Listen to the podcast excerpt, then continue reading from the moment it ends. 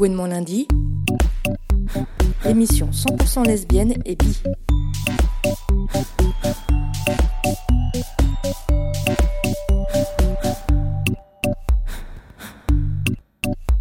Bonsoir, ici c'est Gouinement lundi et les meufs imposent leur jeu.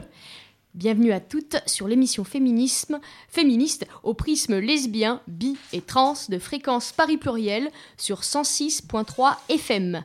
Gouinement lundi, diffusé chaque quatrième lundi du mois de 19h à 20h. Pour cette émission de rentrée, Gouinement lundi se lance dans la grande mêlée du sport pour parler des pratiques sportives. Sur notre podium ce soir, nous avons le plaisir de recevoir deux invités qui refusent de botter en touche face au Roland hétérosexiste patriarcal qui infuse les terrains de jeu et les espaces de stretching. Daria Marx, bonjour. Vous êtes une militante féministe et contre la grossophobie. Vous avez fondé Gras Politique il y a un an avec Eva Queen Mafalda pour lutter contre les discriminations faites aux grosses sous un angle systémique et politique et avez lancé le yoga et des séances de piscine réservées aux personnes grosses. Absolument. Bonsoir, je savais pas qu'on se voyait, je suis très intimidée. On peut se tutoyer. Maëlle Biggie, bonjour. Vous êtes la présidente de l'association Sous les shorts des filles qui encourage la pratique sportive chez les femmes en organisant des événements sportifs et conviviaux, lieux d'expression, de rencontres et de partage dans le but de lutter contre les discriminations liées au genre ou à l'orientation sexuelle. Exactement. Merci à toutes les deux de venir partager avec nous ce soir vos initiatives pour rendre les pratiques sportives accessibles à toutes dans des espaces safe. Comme entrée en matière, pour lancer notre discussion, nous écoutons la sociologue Béatrice Barbus, autrice de l'ouvrage Du sexisme dans le sport, qui intervenait en novembre dernier sur France Inter lors d'une émission dédiée à la question du sexisme dans le sport. Euh, Béatrice Barbus, pour, finir euh, rapidement, en fait, la solution, c'est peut-être que les jeunes femmes, les jeunes filles aient une conscience du genre. Parce que si elles ont conscience du genre, elles peuvent s'émanciper de, du sexisme, en fait. Vous êtes d'accord avec ça? Concrètement, ça veut dire quoi, par exemple? Voilà. Là, en relisant le livre, parce que voilà, ça fait un an quand même que je l'ai écrit, je me suis rendu compte que j'ai pas suffisamment expliqué cette étape-là. Conscience Vous avez de genre. Une minute. Je suis. Conscience de genre, c'est à la fois une conscience en soi, c'est-à-dire qu'objectivement, nous appartenons au genre féminin qui, en effet, on peut le voir à certains indicateurs, sommes discriminés. Et, et, en même temps, c'est une conscience de genre, c'est une conscience pour soi. C'est-à-dire que subjectivement, on doit avoir conscience d'appartenir à un genre discriminé. Si tel n'est pas le cas, comment voulez-vous que l'on d'abord se rebelle et que l'on s'engage dans la féminisation du sport. Comment voulez-vous, si tel n'est pas le cas, que l'on réfléchisse et que l'on ait une réflexion personnelle sur son propre comportement? Donc oui, la question de la conscience de genre est au cœur, au cœur de la lutte contre le sexisme dans le sport. Quand des sportifs comme Laura et comme d'autres, euh, comme Kristina Mladenovic, comme d'autres, seront conscientes qu'elles appartiennent à une catégorie de la population qui est discriminée, alors nous pourrons avancer, parce que nous ne trouverons pas de solution chacune dans nos coins. En revanche, ce dont je suis sûre, c'est que collectivement, on arrivera à faire avancer les choses. Et aujourd'hui, on sent poindre ce mouvement collectif, notamment grâce aux réseaux sociaux. Maëlle, Daria, en introduction, on aimerait avoir votre réaction au propos de la chercheuse Béatrice Barbus, vos engagements respectifs et les initiatives que vous portez aujourd'hui avec les cours Yoga pour vous, Daria, et les activités proposées par Sous les shorts des filles, sont-elles justement ce fruit, le fruit d'une prise de conscience de genre, en d'autres termes, une démarche féministe. Pouvez-vous nous parler de ce qui vous a décidé à agir, un déclic ou peut-être plus sûrement une accumulation d'expériences vécues, voire subies? Euh, Gras politique, c'est la rencontre en fait de la lutte antisexiste et de la lutte anti-grossophobie. Pour nous, euh, l'une ne va pas sans l'autre. On inscrit complètement la lutte contre la grossophobie dans une lutte antisexiste, donc dans une lutte féministe. Euh, on a choisi d'établir des espaces non mixtes euh, pour les femmes, euh, que ce soit dans nos groupes de parole comme ça soit dans nos initiatives sportives, euh, parce qu'on pense que les femmes ont besoin de se retrouver, de prendre conscience qu'elles s'expriment mieux, que ce soit corporellement ou avec leurs mots, dans des espaces où, non mixtes, où elles se, sont, elles se sentent en sécurité. donc évidemment, Gras Politique part d'une prise de conscience très forte qu'il est nécessaire pour les femmes et les femmes grosses euh, donc qui sont à l'intersection de plusieurs discriminations, de se retrouver dans des espaces où elles peuvent s'exprimer librement, sans regard, sans jugement et dans la bienveillance. Qu'est-ce que tu veux dire par s'exprimer corporellement? Euh, Il faut savoir que quand on est une, une personne grosse, euh, une femme grosse, euh, on nous apprend dès la plus petite enfance à prendre le moins de place possible. Euh, on nous apprend à être invisible, euh, on nous apprend à être euh, les dernières choisies en sport, euh, à être celles auxquelles on va pas proposer de faire des activités euh, physiques parce qu'on nous juge incapables, sans qu'on sache de quoi on est capable justement. On nous juge sur notre apparence sans connaître nos capacités. Donc c'est toute une construction chez les personnes grosses qui fait qu'on ne s'autorise pas à prendre la place de nos corps et qu'on ne s'autorise pas à faire confiance à nos corps. Et avec Gras Politique, on avait envie de, dire aux personnes grosses qui le veulent, votre corps peut. Votre corps est capable, votre corps peut. Venez, essayez. Peut-être ça va vous plaire. En tout cas, ayez confiance en votre corps. C'est pas parce qu'on vous a répété que vous deviez l'ignorer, que vous deviez l'invisibiliser toutes les années, que vous devez l'ignorer. Il est là. Prenez-en soin. Il est à vous. On va revenir d'ailleurs après sur, euh, sur. Euh, Maëlle, justement, par rapport à Sous les shirts des filles, est-ce que tu peux un peu euh, nous expliquer l'origine de cette association? Ouais, oui, ben en fait, ça faisait assez écho à les propos de, de la chercheuse parce que euh, parce qu'en fait, pour nous, ça a été une prise de conscience du genre euh, collective et en plus dans un dans un milieu qui luttait déjà contre les discriminations, qui était le, la FSGL en fait, donc les, discriminations liées à l'orientation euh, sexuelle. Et en fait, à la fin de l'été 2010, euh, il y a eu une- un espèce de moment magique où on s'est réunis. On s'est retrouvés euh, au Gay Games. On en parlera plus tard, mais je pense que c'est un endroit assez euh, symbolique justement. Euh, à plusieurs filles qui étaient dans différentes associations, je sais pas, le volet, le hand, le foot, etc. Et on s'est dit mais c'est fou, en fait, on se connaît pas. On est minoritaire dans une association, enfin dans une fédération sportive gay et lesbienne qui qui défend les droits des des, euh, des homosexuels, mais qui devrait aussi défendre les droits des femmes. Et donc, on a décidé de, voilà, de faire un collectif, de se retrouver, de, de, mieux se connaître, etc. Et du coup, j'ai apporté en fait le, le rapport de la FSGL qui est, qui est sorti en septembre 2010 et qui rappelle qu'au sein de la FSGL, il y a seulement 31% de femmes en 2010 quand même. Donc voilà, c'était ce, autour de ce genre de... Il y a une espèce de prise de conscience du genre au sein d'un collectif et au sein d'un milieu déjà militant. Daria, du coup, est-ce que tu peux euh, nous présenter un peu les différentes initiatives euh, plus euh, tournées vers les pratiques sportives que vous avez mis en place avec le collectif Bien sûr. Alors, on a deux initiatives. On a d'abord ce qu'on appelle le yoga, euh, qui est, c'est du yoga, je pense que vous avez deviné. Mais c'est du yoga parce que euh, est destiné aux, personnes grosses et plus généralement à toutes les personnes euh, qui ne se sentent pas bien, pas à l'aise dans un club de sport avec des gens normés ou dans des choses pour des gens qui sont queer, qui sont les, personnes lesbiennes, etc., qui, qui se sentent mal à l'aise dans, dans les milieux normés. Et donc, c'est du yoga Kundalini qu'on Donc, c'est une approche du yoga euh, qui est à la fois euh, sportive, parce qu'il y a des mouvements sportifs, il y a les postures de yoga, c'est du yoga postural, mais c'est aussi un espace où on va chanter des mantras, où on va pratiquer la méditation. Donc, euh, c'est à la fois un espace où on peut faire du sport et se recentrer, sentir son corps, voir de quoi il est capable dans la bienveillance. Euh, et ça, c'est grâce à une super prof de yoga qui a accepté le, le défi, en fait, euh, qui s'appelle Gaëlan, euh, qu'on remercie beaucoup, et euh, qui adapte, en fait, les postures de yoga à tous les corps. C'est-à-dire qu'on n'est pas dans la compétitivité, on n'essaie pas de faire la meilleure pose de yoga possible, de ressembler parfaitement à l'image. On essaye de faire ce, qu'on, ce que son corps peut faire. Et euh, Gaëlan nous guide à travers ces postures, parce que selon qu'on a du ventre, des cuisses, tout ça, on peut pas prendre les mêmes postures, on n'a pas les mêmes euh, volumes. Et euh, pour mieux organiser ces volumes, on a une super prof qui nous aide à faire ça.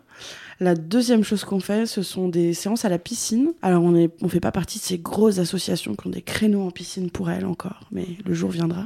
Comme Accept ST, par exemple Ouais, c'est une super initiative, euh, super initiative qu'on encourage, enfin qu'on les envie beaucoup et on se trouve ça génial. Mais nous, on propose en fait d'aller à la piscine ensemble.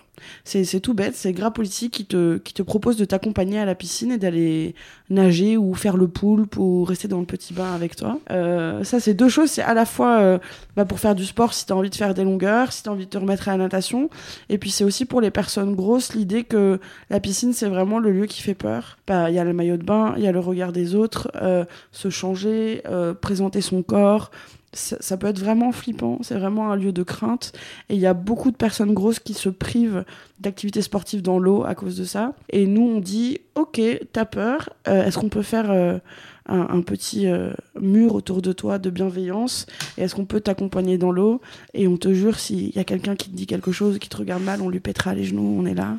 Et donc on fait, on fait les, gardes du corps euh, des personnes qui ont peur et, on les aide.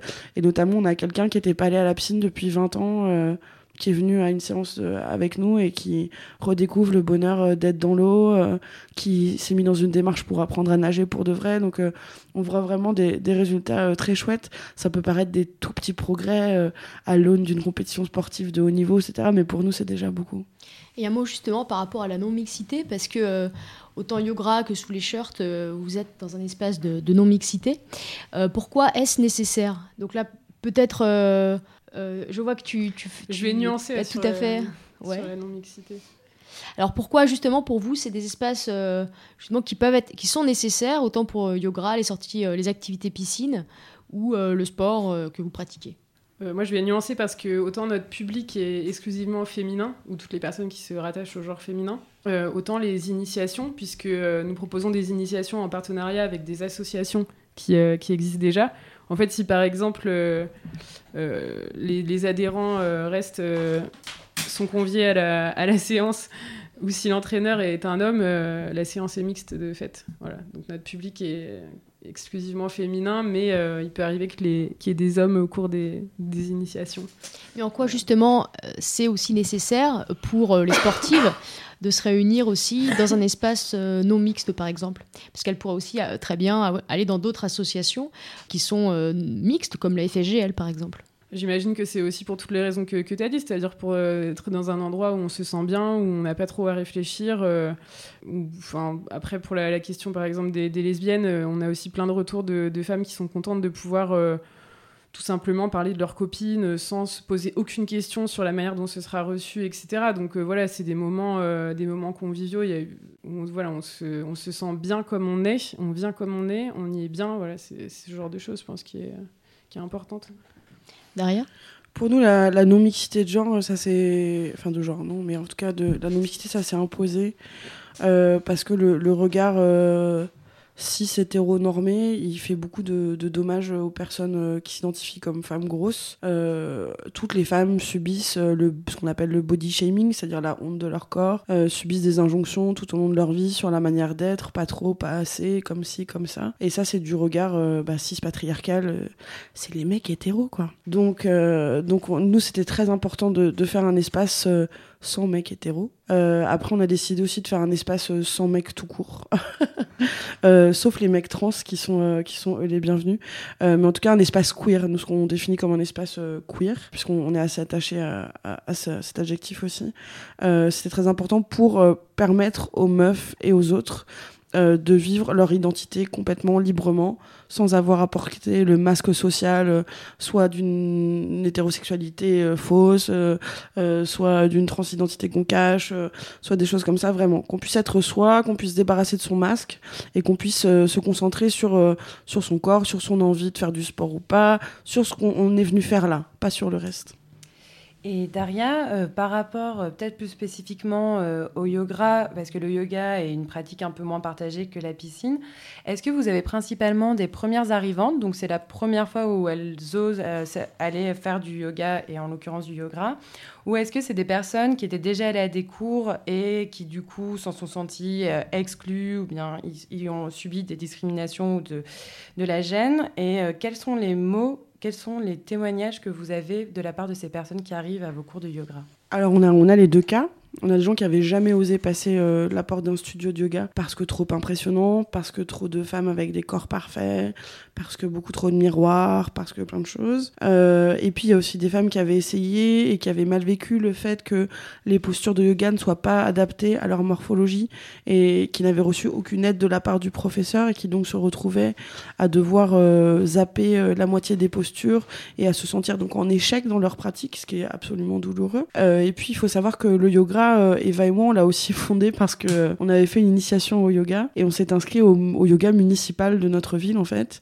Et on était bon les deux grosses déjà du yoga et on est tombé sur une prof de yoga qui adaptait absolument pas son cours, qui faisait des réflexions extrêmement grossophobes tout le long du cours sur les gros sont moins souples, les gros peuvent pas toucher leurs pieds, vraiment des choses débiles. En plus, Eva est hyper laxe, donc elle peut se contorsionner dans tous les sens, donc ça n'avait aucun sens qu'elle disait.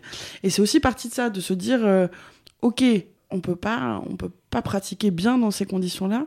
Euh, on peut pas pratiquer bien le yoga euh, si on est en train de d'être en colère dans sa tête contre le, prof. On peut pas pratiquer bien le yoga si euh, on fait des postures à moitié et qu'on risque de se faire mal parce qu'on n'adapte pas les postures à son volume ou à ses capacités. Donc il y avait un, un, réel besoin. Et puis dans le yoga, il y a ce rapport au corps qui est quand même euh, pas performatif, pas dans la compétition. C'est un sport qu'on fait pour soi. Il euh, n'y a pas de Jeux olympiques du yoga, il n'y a pas de, choses comme ça. Euh, c'est vraiment une pratique pour soi. Et euh, on avait donné, on, a retrouvé en fait Eva et moi le goût du sport par cette pratique individuelle et par le respect de nos propres limites et dans la bienveillance du yoga.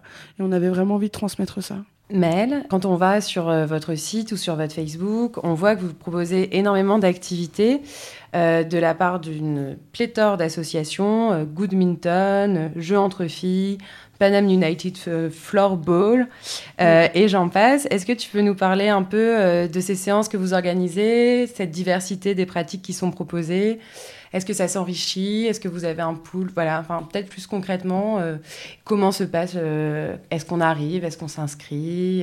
Est-ce qu'il y a des critères aussi de, de performance, de niveau non, il y a plusieurs choses. Enfin, déjà, je voudrais rebondir sur l'idée de la non-compétitivité, qui me paraît effectivement super importante. En fait, ça change tout. Euh, moi, j'avais passé du temps euh, en Finlande, j'avais rejoint une équipe de foot euh, queer féministe qui mélangeait des hommes, des femmes, enfin, tout le monde. Et en fait, ça se passait hyper bien, je pense, parce que c'était pas du tout compétitif. En fait, ça change vraiment radicalement le, le, la pratique. Quand les gens viennent juste pour prendre du plaisir à faire du foot, c'est pas du tout la même chose que quand ils viennent pour euh, participer à un championnat, etc. Et pourtant, moi, j'ai fait beaucoup, beaucoup de compétitions dans ma, dans ma vie, donc euh, j'ai aussi ce plaisir-là, mais je vois bien la différence qu'il y a.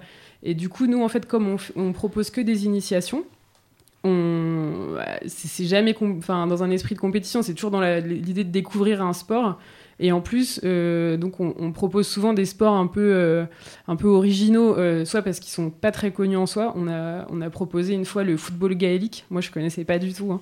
Et qu'est-ce que c'est du coup bah, C'est pour ça que je me dis que j'aurais dû réviser parce que je sais toujours pas trop en fait. Football en irlandais. Mais non, c'est dans le, dans le 20e. Et c'est les euh, je sais plus GGA un truc comme ça. Euh, mais en gros on peut utiliser euh, c'est un mix entre le foot et le volet enfin je sais pas j'ai un peu honte j'aurais dû réviser mais regardez le football gallique on avait proposé ça une fois. Et aussi des sports qui sont connus mais très peu féminisés. Mettons par exemple le hockey sur glace. Et donc voilà c'est des, sports qu'on propose dans un environnement euh, euh, plutôt euh, confortable où on sait que c'est des femmes qui viennent pour essayer. Donc il n'y a pas de souci, on, peut, on peut se faire plaisir. Même si des, hommes sont là pour encadrer ou aussi, viennent aussi s'entraîner ce jour-là. Voilà, c'est vraiment pour accueillir sous les shorts ce, ce jour-là, donc donc ça se passe, ça se passe très bien. Et une autre chose que je voulais ajouter, c'est que c'est que nous, ce sont les associations qui adhèrent à Sous les Shorts. C'est-à-dire qu'on n'a pas d'adhérentes individuelles. Donc, euh, c'est les assos qui euh, nous financent, qui aussi, euh, comment dire, participent à la vie démocratique de l'asso, puisqu'ils votent lors des AG, etc. Mais après, les, euh, les, les, femmes qui veulent essayer sont complètement libres. En fait, il n'y a aucune notion d'engagement. On peut venir, bon, à part, s'il vous plaît, si vous inscrivez à une séance, venez. Mais euh, c'est tout, c'est le seul engagement qu'il peut y avoir. Il n'y a pas d'adhésion à prendre, de cotisation. Voilà, c'est si un jour on a envie d'essayer euh, le foot, le badminton, le water polo, j'en passe, enfin, que sais-je, tout ce qu'on propose, on peut y aller une fois, jamais revenir. Et puis, et puis c'est très bien comme ça, quoi.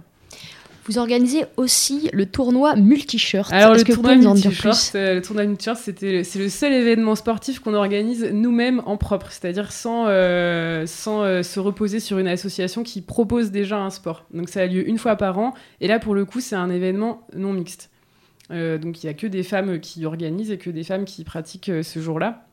Sauf exception, mais bon, en gros, c'est quand même plutôt non mixte.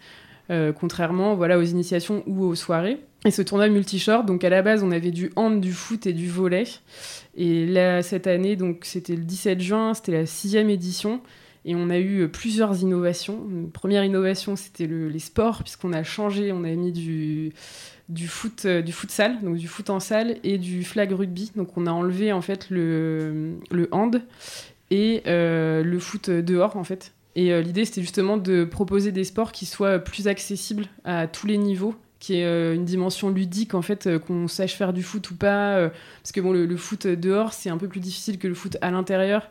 De même que le hand bon il y a quand même pas mal de règles c'est assez technique etc du coup le flag rugby c'était c'était plus drôle en fait. Enfin c'était plus facile et on a même eu des retours de, filles qui disaient que. de filles hyper compétitrices qui disaient Ah bah en fait, euh, c'est bien parce que ça, ça, nous enlève un poids, en fait, de, que tout le monde vienne là juste pour s'amuser, c'est plus, euh, plus euh, relax.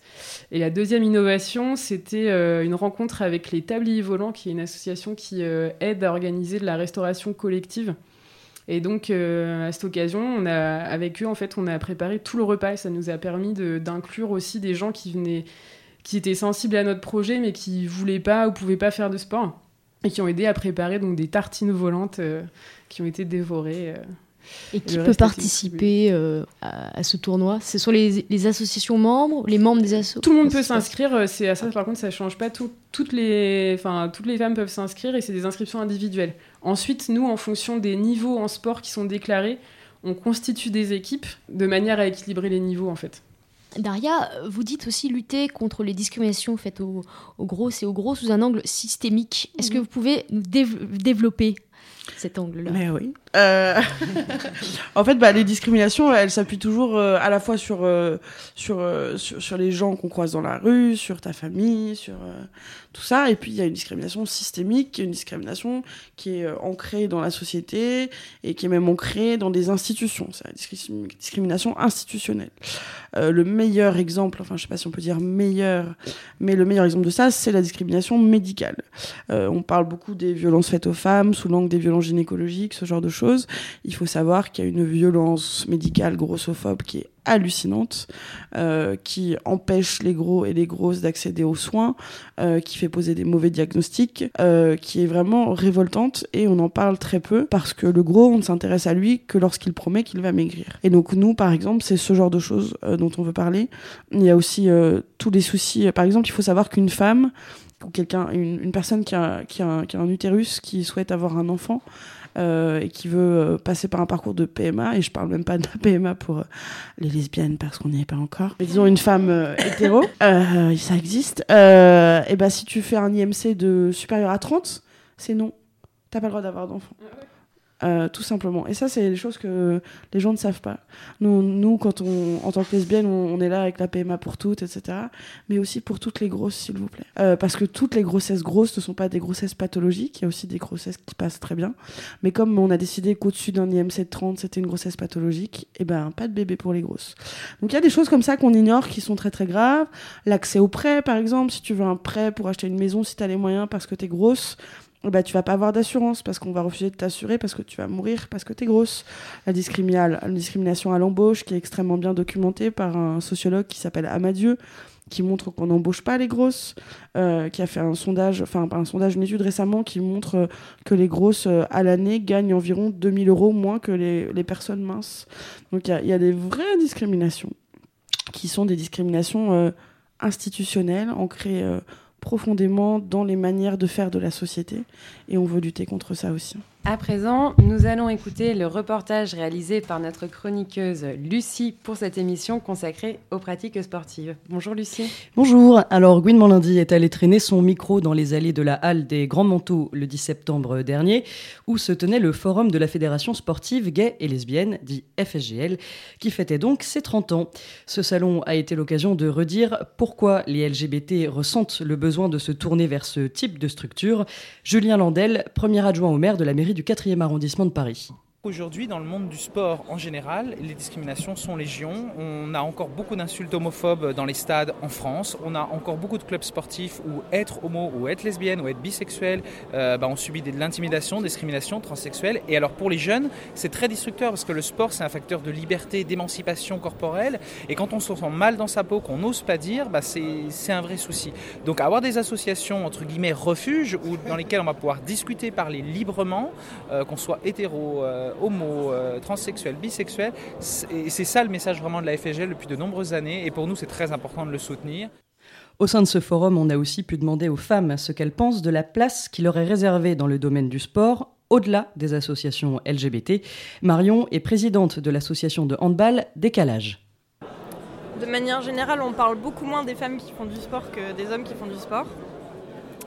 Euh, on a la chance d'avoir quelques grandes figures euh, comme Amélie Mauresmo ou, euh, Venus Williams même qui sont assez mises en avant. Mais à côté de ça, on voit encore pas beaucoup de, notamment de sport co féminin à la télé. Je, sais qu'on n'a pas vu beaucoup de matchs de l'équipe de hand par exemple. Donc ouais, on est un petit peu en dessous quand même. C'est pas, c'est pas l'égalité encore. Et qu'en est-il de la mixité au sein même des clubs de la FSGL Si Marion, que l'on vient d'entendre, fait partie d'une équipe qui ne refuse pas la mixité, elle explique que parfois il faut plutôt orienter les hommes vers d'autres équipes en raison de différences de niveau de jeu. De son côté, Marie, qui est membre de Niki, Nijikan Karate Do, club de karaté mixte, estime qu'il faut aussi parfois faire un peu de travail dans certains clubs LGBT. Elle plaide notamment pour que les femmes y soient mieux prises en compte. Le sport souffre quand même d'une certaine misogynie y compris dans les clubs LGBT. Hein. Il n'y a pas ce réflexe quand même d'essayer d'attirer davantage les femmes dans les clubs LGBT.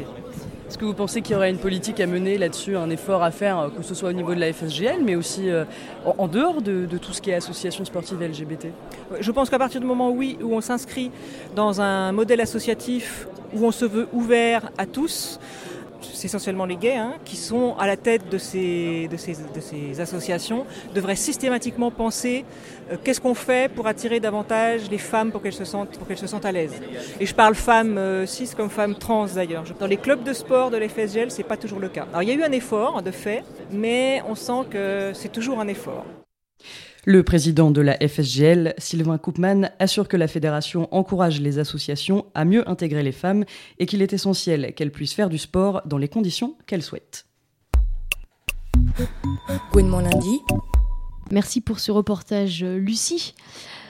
Historiquement, on peut se rappeler de l'importance de la fondation de la Fédération des sociétés féminines sportives de France par Alice Miliot en 1912, qui marque les premières avancées pour les femmes dans le sport, espace dédié jusque-là presque exclusivement au culte de la masculinité et de la virilité. Aujourd'hui, la FSGL œuvre euh, contre les discriminations justement et les LGBT-phobies. Donc on a quelques questions à vous, à vous poser. Euh, donc Daria Marx et également Marielle Bigi pour Maëlle Biggie. J'y arriverai pas ce soir.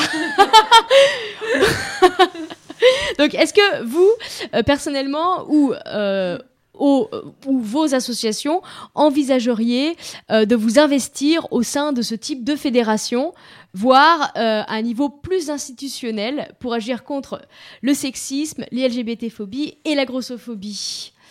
Maëlle, si tu veux. Euh, bah, moi, je peux, je peux répondre puisque du coup, euh, moi, j'ai été euh, pendant longtemps secrétaire en fait de l'association Décalage dont on a entendu Marion la présidente. Et, et c'est avec des filles de la FSGL qui étaient aussi engagées dans les bureaux des associations qu'on a monté sous les shorts des filles. Donc, du coup, et, et aujourd'hui, en fait, les, les, les initiations qu'on propose sont souvent organisées avec des associations affiliées à la FSGL qui souhaitent qu'il y ait plus de filles en fait dans, euh, dans leurs euh, associations. Donc, euh, il y a, y a, quand même des choses qui, qui, se passent et on est généralement très très bien, très, très bien accueillis. Il y a des associations comme Contre-Pied qui nous soutiennent vraiment depuis le début. bon, il y, y, a quand même des choses qui se passent. Et puis, on a aussi réussi à, à travailler régulièrement avec des associations, notamment du 20e, puisque c'est là qu'on est euh, domicilié. En fait, on a, on a, on a, rencontré pas mal d'associations du 20e. Euh, voilà, c'est un peu ce qu'on fait. Euh, nous, ce, je sais pas, on se positionne un, petit peu à côté, en fait, de la, de la FSGL. Et vous, Daria, est-ce que vous envisageriez d'investir ce type de, de fédération? Non. Alors, sous de manière sous-jacente, est-ce que aujourd'hui, là on parle plutôt de fédération sportive, euh, cette question de la grossophobie, est-ce que c'est un sujet pour ces organisations ou pas du tout? C'est justement parce que c'est pas un sujet pour elles et qu'on est fatigué de faire de la pédagogie, euh, qu'on n'envisage pas du tout de rejoindre ce genre de choses, que ce soit sur la lutte féministe ou que ce soit sur la lutte anti-grossophobie.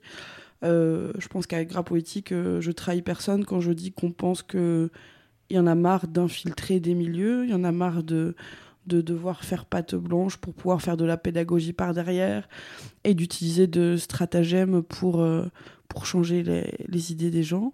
Nous, on croit plus à la notion de soit de, de choses un peu DIY euh, punk et de faire des choses euh, mm. par les concernés, pour les concernés, même si on ne devient pas reine du pétrole avec, parce que c'est pas ça qu'on cherche. Ou on croit au contre-pouvoir. C'est deux choses. On croit vraiment à, on croit vraiment qu'on va créer un contre-pouvoir et que les gens qui ne veulent pas entendre parler de féminisme ou de grossophobie n'auront pas le choix que d'en entendre parler. Donc euh, ça nous ça nous intéresse pas d'être les gros de service, ça nous intéresse pas d'être les féministes de service. Maëlle, au sein de ces organisations euh, comme la FSGL, est-ce que tu as l'impression que, euh, que ce soit les discours ou l'organisation des pratiques sportives sont encore très imprégnés euh, de cette distinction genrée des sports, d'une assignation à la féminité, ou est-ce qu'au contraire, ce sont des lieux un peu d'émancipation où on est moins. Euh, d'un côté, les filles font la GRS, de l'autre côté, les garçons font du foot? Voilà, qu'est-ce que, quel serait ton avis euh, au sein de ces, du coup, ces organisations LGBT Est-ce que la question féministe et la déconstruction de ce genre de stéréotypes, où on en est? Moi, j'aurais du mal à me prononcer. Je dirais à minima que c'est des questions qui les préoccupent. Après, voir ce que, comment ça se passe euh, concrètement, je sais pas, mais c'est des questions qui les préoccupent. La preuve, c'est qu'ils avaient fait ce rapport sur euh, la place des femmes dans le, à la FSGL. Et je me rappelle aussi d'un colloque qui avait été organisé où il était question de, ces choses-là. En fait, euh, on discutait de, en gros, des, rapports entre ce qu'on est homo et puis le croisement avec le genre. Enfin, il y avait voilà, des, plein de, choses comme ça. Donc. Euh, il y a au moins des questions qui se posent. Après, euh, nous, avec Sous les Shorts, euh, on essaye justement de peu importe en fait la, la FLG, de, de, faire en sorte que les femmes pratiquent des sports qui sont moins féminisés.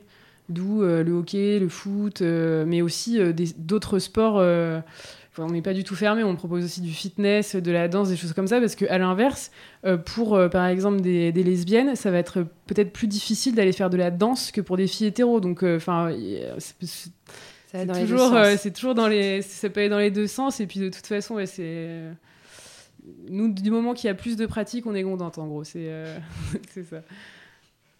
Et à un niveau politique, qu'est-ce que vous pensez de l'investissement des politiques sur les causes que vous défendez? On a par exemple Laura Flessel, notre ministre des Sports, qui est euh, marraine des Gay Games. On pourra aborder cet événement euh, juste après. Et d'ailleurs aussi, euh, est-ce que notre secrétaire d'État à l'égalité femmes-hommes, Marlène Schiappa, s'est-elle engagée sur les questions de grossophobie? Donc voilà, on peut peut-être avoir deux perspectives plus sur le côté euh, gouvernement. Ah, J'ai pas préparé mes fiches politiques, hein, donc je sais pas, mais en tout cas, à un niveau, euh, un niveau local, euh, je peux dire qu'on a été assez soutenu par la mairie du 20e. Ça, c'est, et justement, sur les questions d'occupation de terrain, parce que c'est quand même ça un énorme problème des associations sportives. Nous, en fait, comme on n'organise pas de, de, créneaux, ce sont les, les, les assos qui nous accueillent, c'est les assos qui rencontrent des difficultés à avoir des créneaux. Par exemple, décalage actuellement a beaucoup de mal à avoir euh, un gymnase. Donc je le dis, c'est pourtant la mairie du 20e. Euh, mais voilà, nous on a été soutenus pour, euh, pour notre tournoi multi-short qui demande une infra beaucoup d'infrastructures parce qu'il faut qu'on ait un terrain extérieur, deux terrains intérieurs le même jour toute la journée, à la fin de l'année, juste après les compétitions. On voit que si, si on n'est pas soutenu, en général c'est quand même assez difficile d'avoir ce genre de créneau. Donc voilà, on a eu, on a eu ça, euh, et ça, je pense que c'est clairement une volonté politique hein, de, de, soutenir des associations euh, qui, euh, qui promeuvent la, pratique du sport par les, par les femmes. Après, à plus haut niveau, je sais pas. et Daria, pareil, en fait, est-ce que vous êtes soutenue à un niveau local? Il me semble que vos cours de yoga sont au Shakirai, qui est un squat, il me semble, dans le 18e. Et euh, si tu en as envie, parce que peut-être que tu n'en as pas envie, un petit mot par rapport au, à la place de la grossophobie dans les politiques publiques à un niveau plus national. Euh, alors nous, on fonctionne plus avec un réseau alternatif, effectivement, euh, grâce au Shakira qui nous accueille pour faire le yoga. On on n'intéresse pas tellement les gens. Donc, parce qu'encore le sport, ça a un côté très bien. Voilà, c'est pour la santé, c'est bien Alors que les gros, bon, ça, s'intéresse un peu moins, même alors qu'on pourrait maigrir en faisant du sport, on vous promet. on va essayer. Non, c'est pas vrai. Mais euh, enfin voilà, donc non, on n'intéresse pas grand monde. Euh, à Paris, il y a euh, la maire adjointe, je crois, qui s'appelle Hélène Bidard, qui est chargée des discriminations et de l'égalité ou de l'égalité des discriminations, qu'on a rencontré, qui s'intéresse un peu à la grossophobie. Je suis pas sûre d'être d'accord avec la manière dont elle s'y intéresse. Donc voilà. Euh, je, sens, je sais qu'elle a un événement en projet sur le thème de la grossophobie. Je suis pas sûre que Grapoétique y participe d'une manière ou d'une autre. On verra. Euh, il y a d'autres associations comme vous qui militent euh, sur ces sujets? Alors, historiquement, il y a une association qui s'appelle Allegro Fortissimo, qui est la première association de size acceptance en France, qui a été fondée par une dame qui s'appelait Anne Zamberlan, qui était la grosse dame qui faisait les pubs pour Virgin Megastore à la grande époque, grosse dame toute nue, euh, bref, pour les vieux comme moi. Euh, voilà, et puis, euh, et puis à, côté de ça, il y a des associations de patients obèses. Donc il y a des associations de, patients opérés de la chirurgie bariatrique notamment. Après, au niveau institutionnel, la grossophobie, non, ça n'intéresse pas. et ça, on le ressent très fort. ministère de la Santé, ça intéresse pas tellement. Alors que nous, on sait que la grossophobie, elle crée de l'obésité aujourd'hui. Donc on aimerait dire euh, aux soignants notamment, euh, vous êtes grossophobe, vous nous faites grossir, donc vous allez euh, complètement à l'encontre de ce que vous souhaitez faire Est-ce qu'on ne pourrait pas se poser et réfléchir ensemble à quelque chose? Euh, C'est pour ça qu'on souhaite organiser avec Gras Politique euh, à la fin de l'année euh, les états généraux de la grossophobie avec des associations, pourquoi pas des associations sportives aussi. on pourrait ensemble penser à des solutions et, et, à des actions qu'on pourrait mener contre la grossophobie pour les concerner. Et la grossophobie, c'est un mot, je sais pas si vous avez fait attention, mais ça fait six mois que dans la presse, à peu près, on lit le mot grossophobie. Avant, c'était une discrimination euh, qui avait pas de nom, ou alors qu'on nommait mal, on appelait ça le racisme anti-gros, quelle horreur. Euh, donc pour nous, on est vraiment sur quelque chose euh, qui monte, entre guillemets. Il y a eu le, le, bouquin On ne naît pas gros de Gabriel Dédier aussi, que je vous recommande de lire si c'est pas déjà fait, qui a eu beaucoup de presse et qui a fait beaucoup parler d'elle. C'est bien. donc il faut que grossophobie soit dans toutes les bouches comme un mot normal. On aimerait bien qu'il rentre dans le dictionnaire, ça serait déjà pas mal.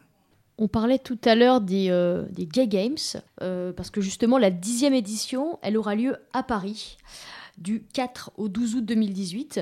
Alors qu'est-ce que c'est que les Gay Games? Eh bien c'est un événement sportif euh, qui se définit comme engagé pour l'inclusion et le respect de la diversité. Donc, qui organise donc des jeux qui célèbrent la diversité, le respect, l'égalité, solidarité et partage. C'est organisé tous les 4 ans depuis plus de 30 ans. Et ça a réuni 15 000 participantes et participants qui viennent de plus de 70 pays. Alors pour vous, justement, eh qu'est-ce que vous pensez de ce type d'événement? Vous pensez que euh, cela peut être euh, euh, bénéfique? Maëlle, par exemple? Avec la question sous-jacente, évidemment, sous l'angle, sous le prisme féministe LBT, quelle place aussi pour les meufs dans cet événement?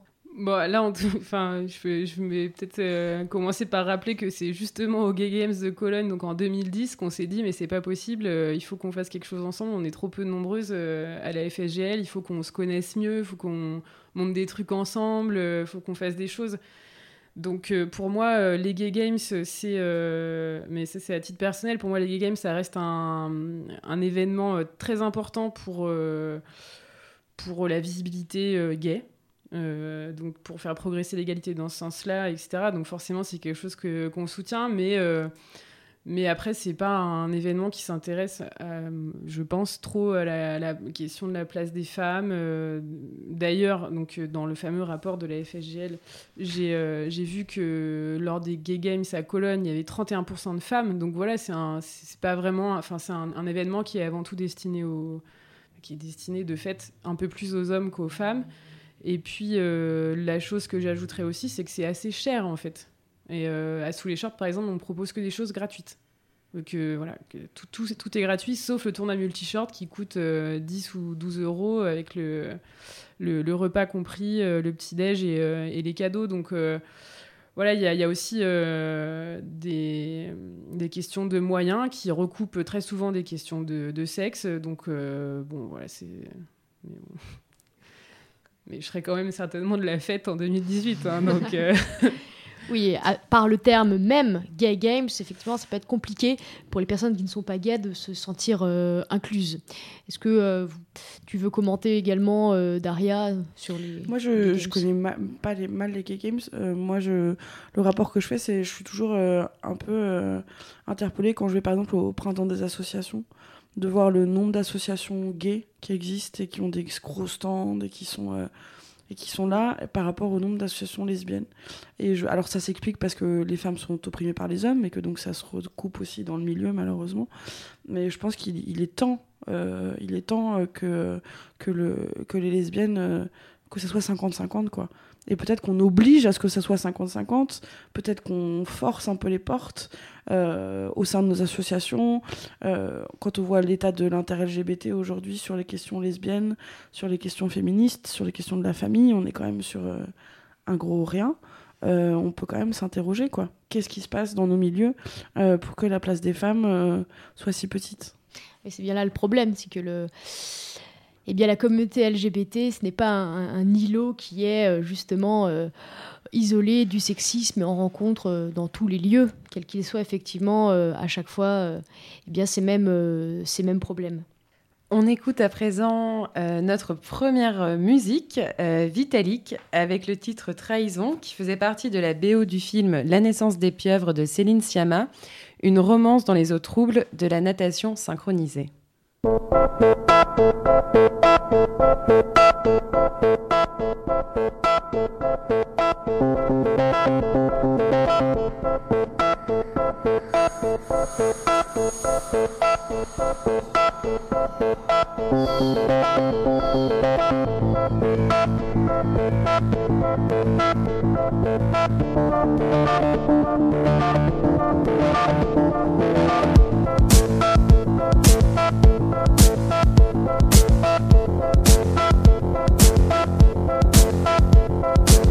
you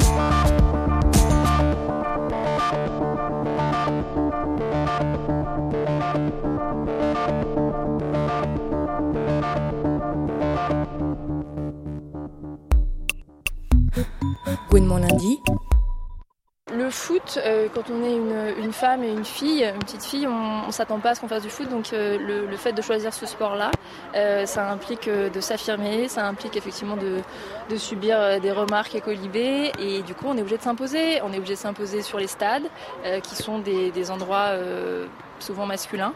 Je pense que ça a énormément forgé mon caractère. Il faut pas lâcher, il faut la prendre la place alors qu'on ne la donne pas. Et il faut surtout pas la lâcher. Ici, Gwyn Morin lundi, on se retrouve sur le ring avec en plateau Daria pour Gras Politique et Yogra, Maëlle pour Sous les shirts des filles, pour un sujet consacré au sexisme dans le sport, le sport sous toutes ses formes et ses pratiques. Donc on vient d'entendre le témoignage d'une joueuse des Dégommeuses, équipe de foot fondée en 2012, qui poursuit deux objectifs principaux la promotion du foot féminin et la lutte contre le sexisme, les LGBT-phobies et toutes les discriminations. On entend une joueuse déclarer donc il faut prendre la place alors qu'on nous la donne pas et il faut surtout pas la lâcher. Et dans une autre partie du reportage, non diffusée ici, une autre, journeuse, une autre joueuse témoigne du peu d'alliés dont elle dispose au sein du football. Qu'en est-il justement au sein de vos engagements euh, respectifs et quid de cette question de la dureté à garder une place qu'on ne veut pas nous donner? Maëlle, peut-être pour sous les shorts? Oui, bah, je, souscris totalement euh, à ce qui a été dit là, par, la, par la joueuse des gommeuses. Et je pense que notre asso euh, a justement cette vocation d'aider euh, les femmes à prendre leur place dans les assos. Ou, d'aider les assos à donner plus de place aux, femmes, ou des, choses comme ça. Nous, la différence par rapport aux dégommeuses ou à d'autres assos, c'est que nous, ne propose pas du sport régulièrement, on fait le lien entre un public et des associations qui existent déjà. Mais voilà, je pense que vraiment la vocation de l'asso, c'est euh, d'aider les assos parce que parfois les assos aimeraient avoir plus de, filles, de femmes et euh, ne savent pas comment s'y prendre, n'y arrivent pas. Donc euh, elles accueillent notre démarche avec généralement euh, plutôt de l'enthousiasme et voilà, elles ont, elles ont plutôt envie. Et puis après, il y a aussi des, des, femmes qui savent pas trop euh, vers quel assaut se tourner, vers quel assaut, euh, dans quel assaut elles pourraient se sentir bien, quel sport elles pourraient faire, etc. Donc ouais, nous, c'est vraiment d'aider à faire, à faire ce lien. Mais j'insiste, même si nous, on n'a pas trop de problèmes d'infrastructure, vu qu'on organise assez peu d'événements en propre, j'insiste sur le fait que, surtout à Paris, enfin, je connais pas trop euh, en région, mais à Paris, le, les, infrastructures, le fait d'avoir accès à un gymnase de manière régulière, c'est un énorme problème. C'est très difficile. Et c'est voilà, plus on est gros, euh, plus plus c'est plus c'est enfin plus, la pratique est compétitrice aussi, plus les, les créneaux sont disponibles. Donc euh, il y a tout un truc qui rend l'accès plus difficile. Et euh, de votre côté, Daria, ça fait donc un an que vous organisez yoga et les séances de piscine. Euh, pour lesquelles vous n'avez pas de créneau, tu le rappelais. Euh, cette place, elle est dure à conserver, vous l'avez acquise. J'ai aussi vu que vous aviez eu des questions sur le fait de pouvoir payer votre prof de sport également, donc aussi des questions financières qui s'ajoutent à ces problématiques.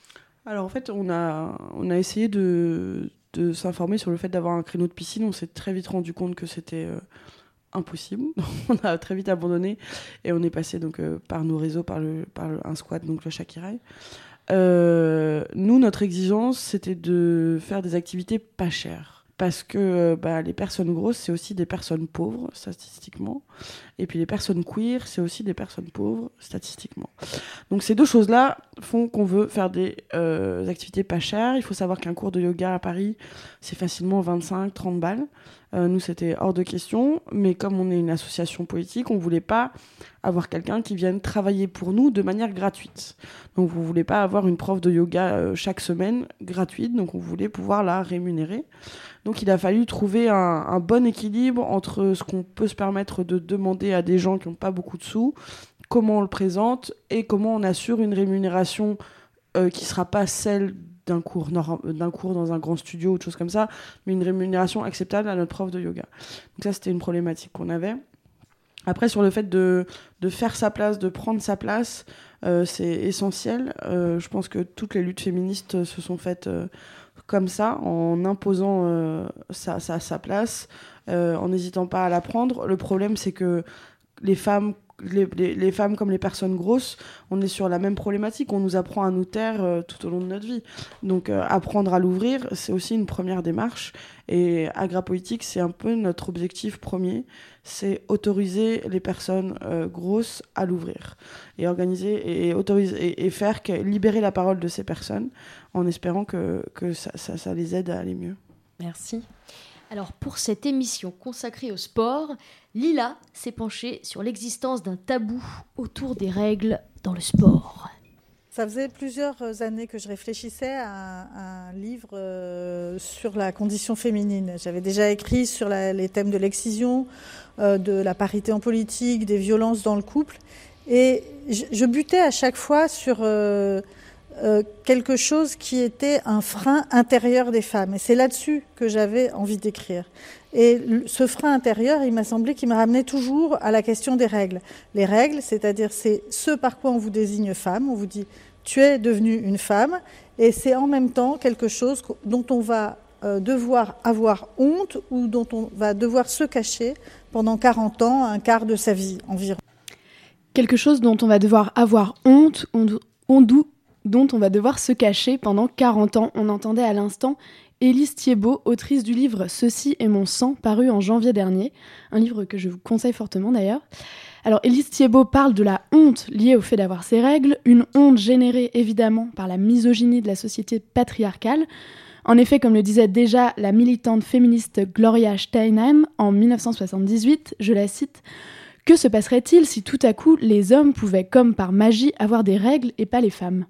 Les menstrues deviendraient une caractéristique enviable, virile et une source de fierté. Les hommes se flatteraient de l'abondance ou de la durée de leurs règles.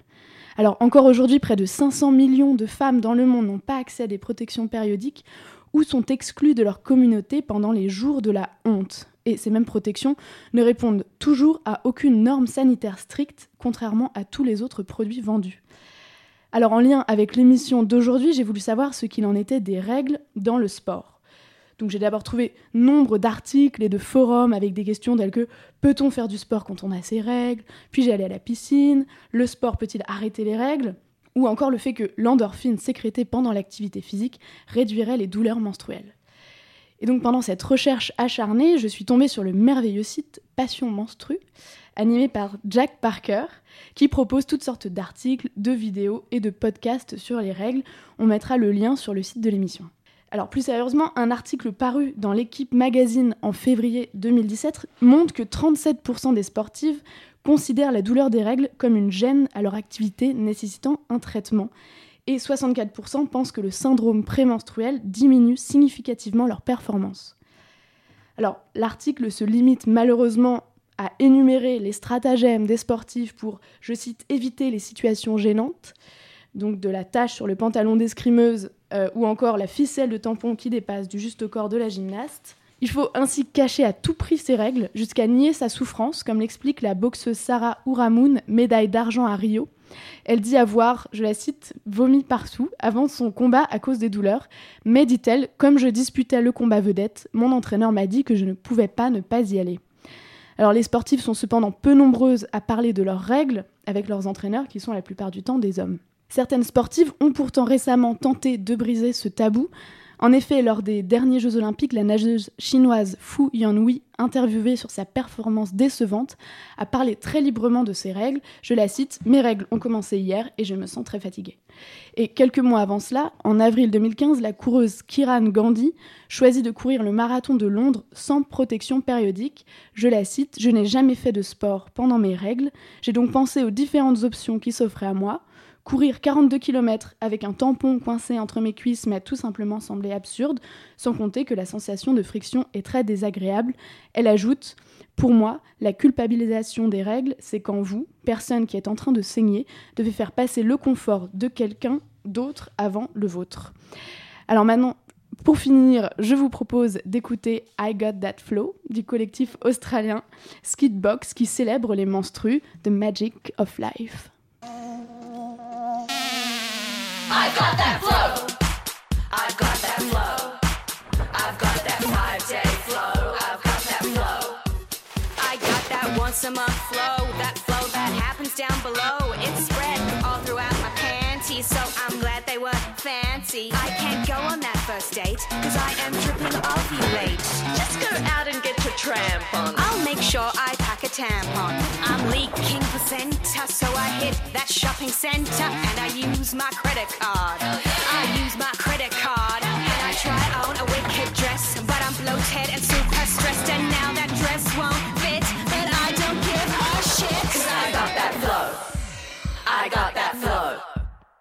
And I think that you should know I got that flow.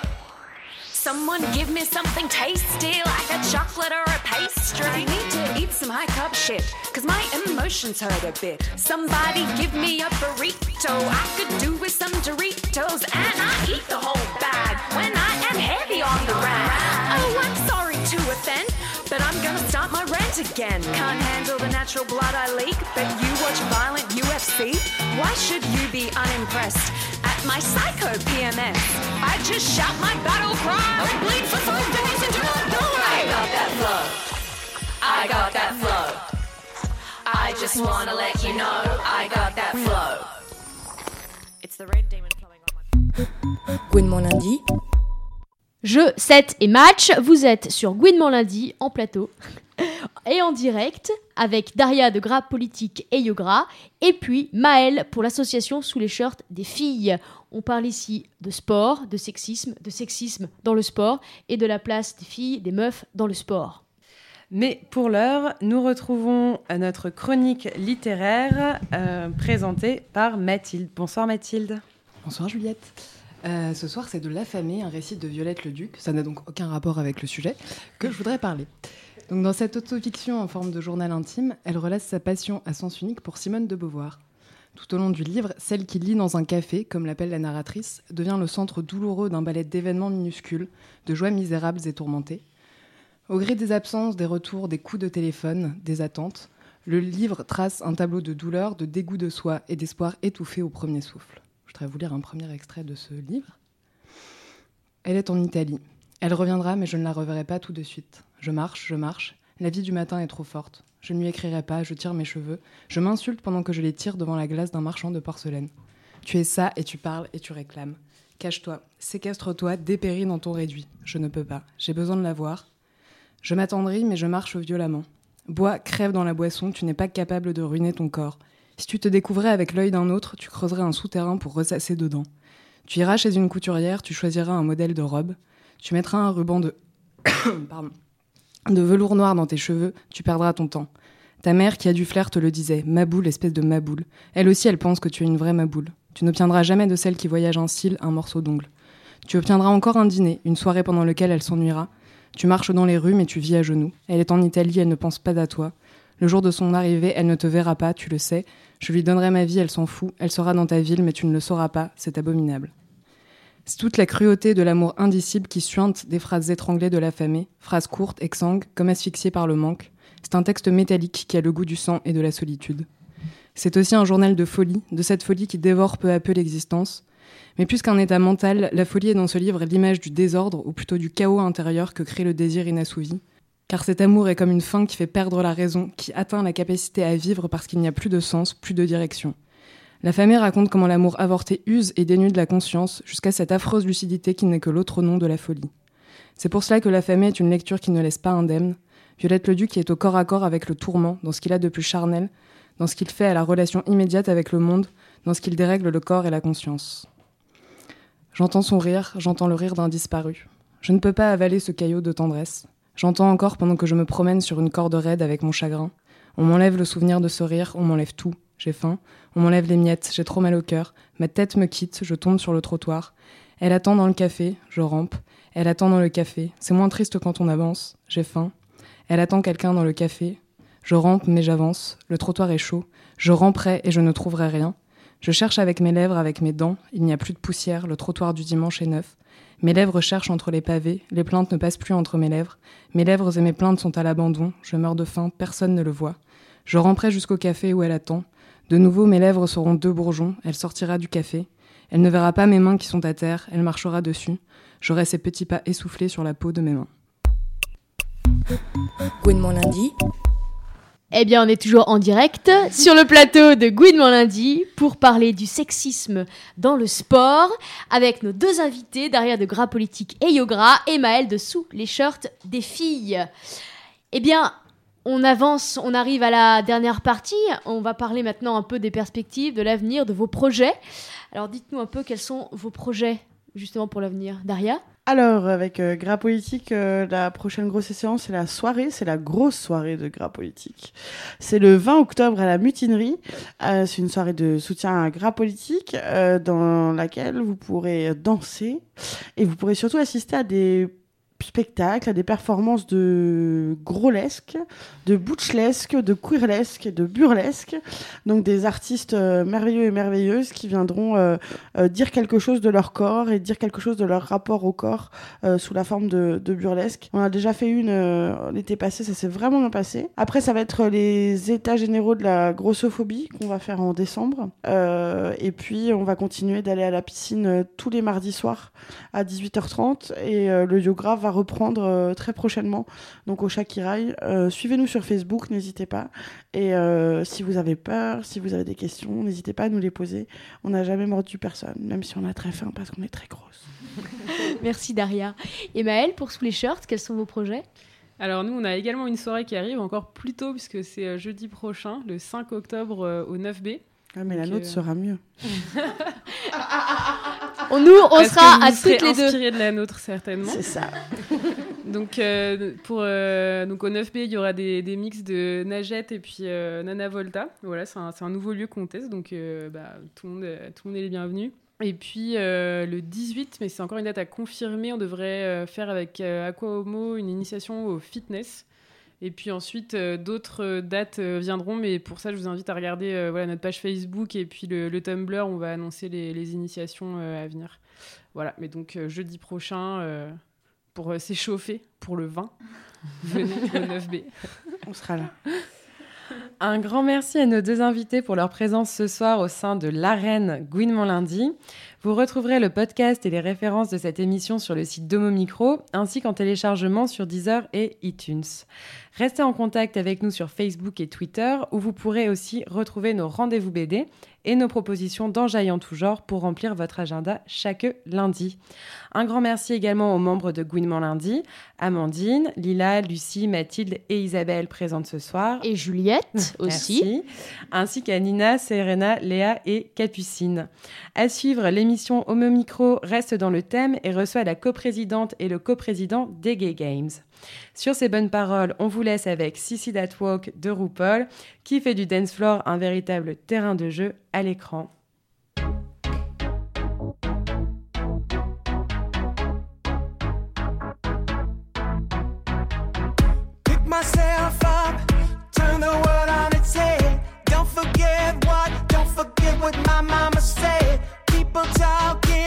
since I began.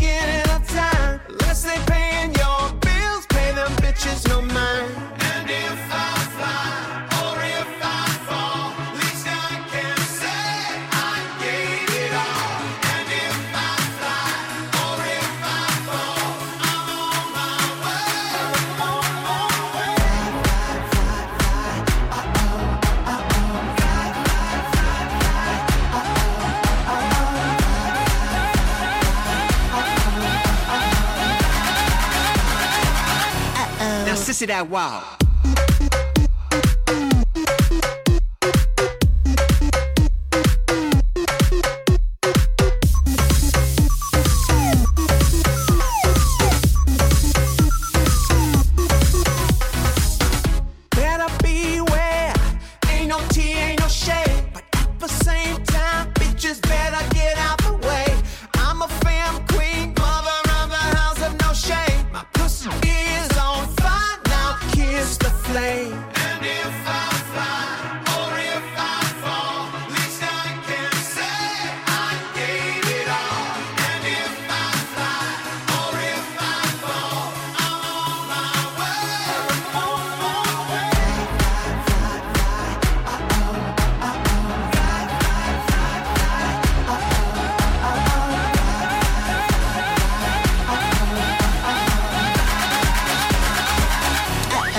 Now, sissy that wow.